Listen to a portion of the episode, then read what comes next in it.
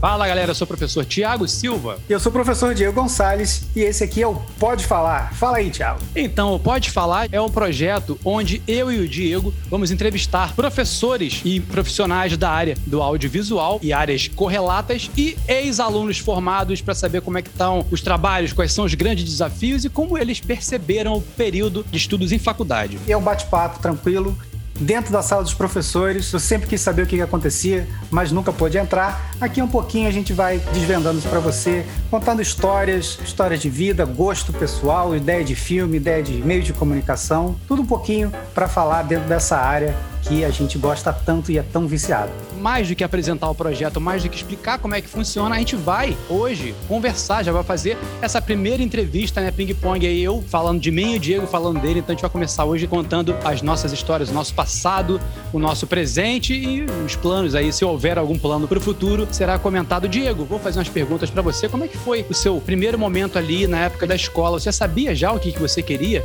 Qual a área que você gostaria de estudar, de se aprofundar? Como é que surgiu o audiovisual na sua vida? Eu acho que a minha lembrança mais antiga, eu acho que eu lembro de ter uns 4, 5 anos. Tava chovendo, dia chuvoso, uma quarta-feira chuvosa. E eu aprendi a mexer no videocassete, porque não tinha Netflix naquela época, né?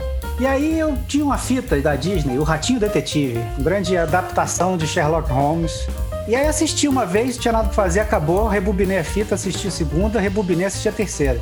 Então, desde sempre eu já gostava de ver filme igual, igual um maluco, assim, três vezes no mesmo dia, o mesmo filme. E outra coisa que também me marcou bem dessa época era a trilha sonora de Uma Cilada para Roger Rabbit. Maravilhoso. Uma animação com live action uma trilha sonora do Alan Silvestre, então, tipo aquela trilha sonora instrumental, grandiosa pra caramba. Pra vitrola eu pedi ajuda pros meus pais.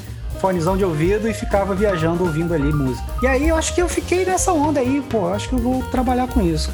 Gostava de fazer umas apresentações em casa, dirigir a minha irmã, assim, para apresentar para minha mãe quando ela chegava do trabalho. E aí, porra, vou fazer o quê? Acho que eu vou, pô, cinema. Não, não lembro nem como é que foi isso, sabe? Assim, o que, que eu vou fazer? Eu lembro de uma pessoa me perguntar uma vez assim: o que, que você vai fazer? Fazer cinema. E o que, que seus pais acham disso?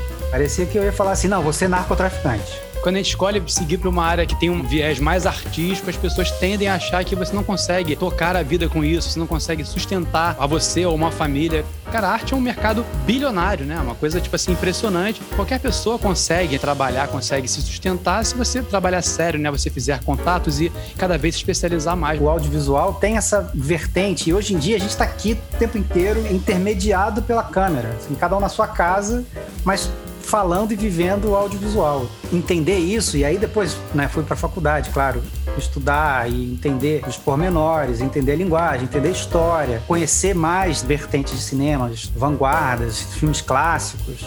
Nunca deixei também de lado o meu cinema pipocão, sabe? Aquele que você vê ali num dia chuvoso, três vezes dependendo da chuva.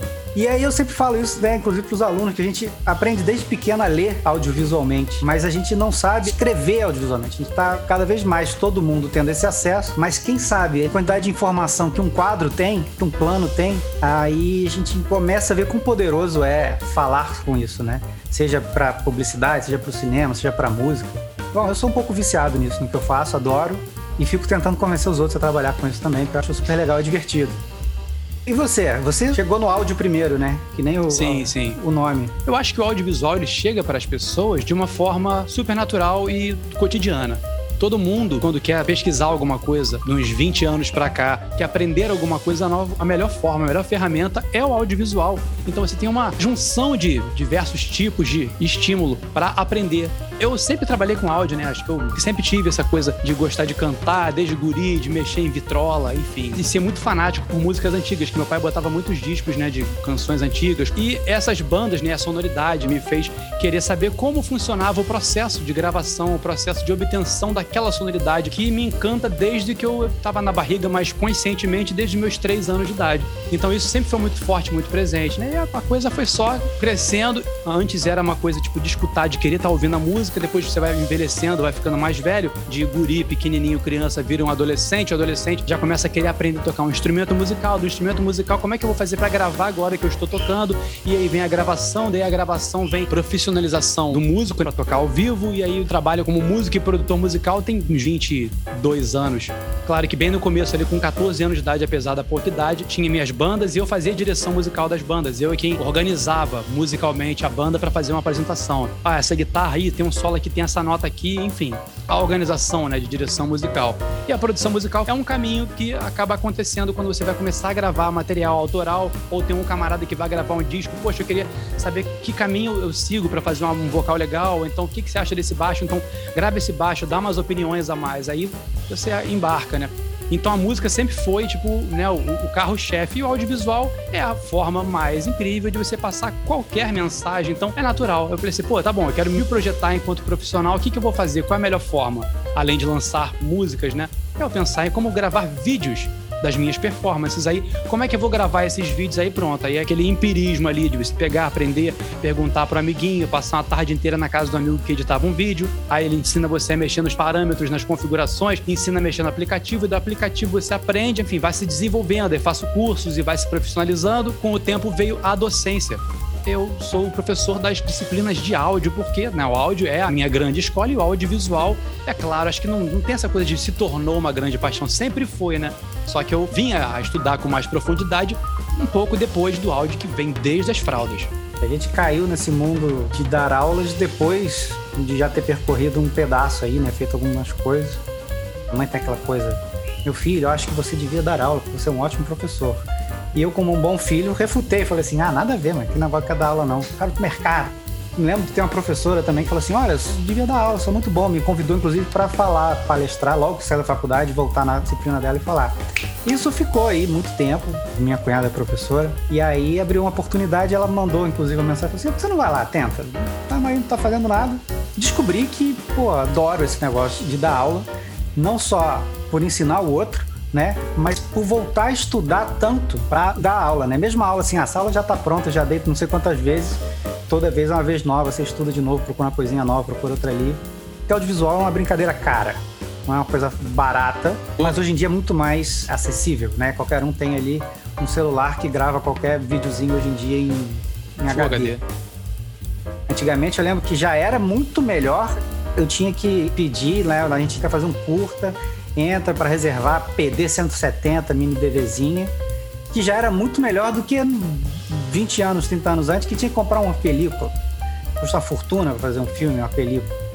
E aí hoje em dia a gente tem um celular, no celular mesmo já dá para fazer. Então as pessoas perguntam muito hoje, ah, eu queria aprender a editar, assim. Pô, legal, antes de você aprender a editar, o programa vai mudar, amanhã vai ter um todo novo. Exato. Já tive que aprender vários programas diferentes. Olhar, né? Aprender a olhar, parar e olhar. Isso que eu mais gosto de trocar com os alunos, é inventar com eles essas ideias. E ver que câmera, equipamento é caro, faz diferença, mas é ferramenta para nossa criatividade.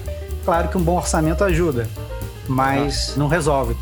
Na minha vida, isso deve ter, eu tenho uns 10 anos, tive um estagiário, né, eu era coordenador de finalização de uma produtora, e aí veio um estagiário que estava ali acabando a faculdade, super com essa vontade de fazer. A gente resolveu pegar a câmera e falou assim, pô, ele ia viajar para os Estados Unidos. Falei assim, pô, já que tu vai viajar para os Estados Unidos, traz um gravador de som para mim, um Zoom H4. Aí ele falou, tá bom. Falei, pô, beleza. Né? Aí, naquela época, o dólar valia a pena. E aí ele comprou, voltou e falou assim, pô, vem cá, já que eu comprei um negócio pra você, você não quer me emprestar não, que eu quero gravar um negócio com um amigo meu? Aí eu falei assim, pô, tu vai gravar? Não, então deixa junto aí, pô, eu faço. E a gente resolveu fazer um canal do YouTube, em 2012 isso, um canal de sketches de humor, né? Imagina, quem quis fazer isso?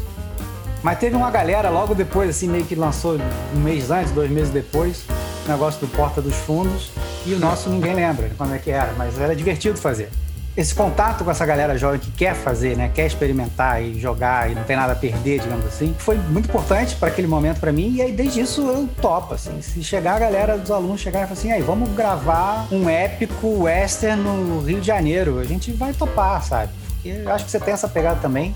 E a gente sim, só sim. não é mais maluco porque por falta de espaço e tempo na faculdade. Mas a gente gosta, a gente quer mais que a galera, e aí acho que isso a gente fala para os alunos e quem estiver ouvindo também, ou vendo, não sei qual é o final da nossa mídia aqui, experimentar, cara, não tem nada a perder, aproveita. Você Agora tem, é hora. Se você tem a galera, vai, entendeu? Porque a gente quer fazer pra caramba, eu tenho vários projetos aqui que me falta tempo. É, vontade não falta. E se perguntar e chamar, a gente bobear embarca no de vocês também e fazer junto. Assim. Muito disso também tem a ver com a Toca, né? Com a nossa produtora experimental. A Toca é justamente para isso. São projetos tocados pelos alunos, é claro que tem a supervisão, tem a orientação de professor, né, de professores, para que o produto final né, esteja alinhado com padrões de mercado, mas a Toca ela é feita totalmente para vocês, alunos. Ah, eu tô com uma ideia de fazer um podcast. Um aluno chegou e falou que eu queria fazer um podcast relacionado a marketing digital. Eu já vi ali uma grande oportunidade de juntar outras áreas, outras escolas da faculdade para fazer o podcast, né? Juntar outros alunos também, além do pessoal de produção audiovisual, publicidade, né? Que tá mais na nossa área. Juntar o pessoal da área de negócio e fazer, por que não, uma grande mesa redonda para trazer né, insights interessantes, que é super importante, mesmo que não seja um produto, mas um próprio marketing pessoal. E aí ele sugeriu, legal então, escreva um roteiro aí, vamos produzir. Escreveu o roteiro, a gente dá uma olhada, trabalha essa viabilidade e toca para frente. E o grande barato é você ter a possibilidade de errar sem ser julgado. Poder errar e poder corrigir o curso ao longo do caminho. Porque ali é a hora de fazer. Pô, pensei isso aqui, olha só, tenta aumentar um pouco mais o volume aqui. Aqui podia fazer uma edição de repente com fade. Ali você podia reduzir o brilho, reduzir um contraste na imagem, enfim. A gente tá ali para ajudá-los a entender um pensamento profissional. Sem medo de errar. Porque assim, medo, não vou dizer que é sem medo de levar bronca, porque a gente tem essa ideia de simular, então a gente vai cobrar prazos, vai cobrar qualidade, mas claro. a gente não vai demitir ninguém. E melhor, não vale nota, né? Muita gente, aluno, tem essa coisa assim, pô, trabalho vale nota, vou fazer só porque vale nota. É muito melhor um trabalho que você pode fazer porque não vale nota. Eu vou fazer porque é. eu quero fazer. Né? Então, assim, garante a tua nota, faz os trabalhos, sempre legal. A gente vai sempre propor trabalhos que tenham prática também gostei disso, mas eu queria fazer uma coisa além, uma coisa que eu não tenho essa marra do enunciado, né? não tenho uma obrigação. traz o projeto, vai ter uma supervisão. Olha que legal, você tem uma supervisão, tem mentoria ali, pode chamar outros alunos, isso é fundamental, com outras pessoas, vai vir mais ideia. Então aproveita, escreve na toca, traz seu projeto, que com certeza, se você quiser mesmo fazer, ele vai acontecer. Tem tudo para funcionar. Justo. Fica aí o convite, inclusive, para vocês, alunos e alunas, que a mensagem de convite para participar da toca não chegou de alguma forma, estão convidados, tá?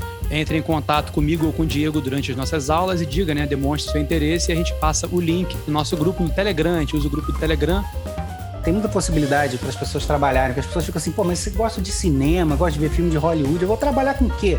Bom, de repente você pode trabalhar em Hollywood, né? Eu quero dirigir filme, legal, mas tem muita coisa para fazer. Né? Tem muito mercado, muitos profissionais trabalhando, né? muitas áreas diferentes para trabalhar. É interessante porque a gente tem a possibilidade de trabalhar com uma coisa com uma pegada mais artística, mas também com objetividade né, da comunicação, do negócio, do business, para redes sociais. Então tem muita possibilidade. Vai ter o que fazer. É um mercado sempre aquecido porque todo profissional, independente da área que ele trabalha, é a melhor forma dele se comunicar, dele mostrar o serviço, dele mostrar que ele é uma referência num assunto, é ele fazendo um vídeo, jogando esse vídeo para as redes sociais. Você pode ser médico, você pode ser Uber, você pode ser músico, qualquer que seja a área de atuação com um produto audiovisual de qualidade, você consegue destaque mais do que todo mundo que está entregando né, um básico ou mais do mesmo ou não entregando né, em audiovisual.